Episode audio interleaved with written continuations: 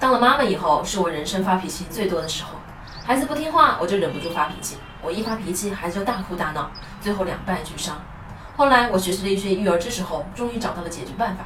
我在这里分享给大家：一、教孩子承担后果。当你要孩子收拾玩具时，你可以说：“宝宝现在玩好了吗？玩好了以后，就需要把玩具都送回他们自己的家，要不然他们就会想家的。”一开始呢，可能孩子不会很配合你把玩具都收拾好。但是父母一定要坚持让孩子动手，这是让孩子明白，你把自己的玩具弄乱了，就需要自己整理好，需要对自己负责。二，给坏行为换个方式。当孩子乱摔玩具的时候，你可以说，玩具一摔就坏了，摔坏了玩具你就不能玩了，把玩具放回去，我们一起玩枕头大战好吗？很多时候，把孩子的注意点转换到其他地方，就可以很好的解决问题了。三，少说不。当孩子在餐厅大声喧哗时，你可以说。这是个公共场所，我们需要轻声细语，以免打搅到旁边的人。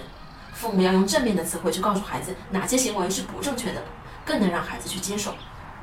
尝试一下，当你这样做的时候，孩子的表现是不是越来越好了呢？我是不完美柚子妈妈，关注我，为你分享最有深度的育儿知识。